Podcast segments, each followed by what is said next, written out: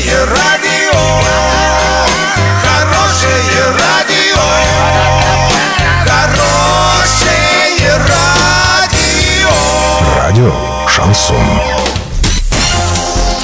С новостями к этой минуте Александра Белова. Здравствуйте. Спонсор выпуска – магазин «Строительный бум». Низкие цены всегда. Картина дня за 30 секунд. Небо над Орском вновь заволокло коричневым дымом. В Оренбургской области чаще всего ищут в интернете, как лечиться народными средствами.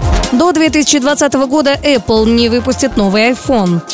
Подробнее обо всем. Подробнее обо всем. Жители Орска в выходные дни вновь наблюдали коричневые полосы дыма. Однако жалоб о неприятных запахах от горожан не поступало. На минувшей неделе, судя по данным экологического бюллетеня, размещенного на сайте муниципалитета, превышение вредных примесей в атмосферном воздухе стационарными постами зафиксировано также не было.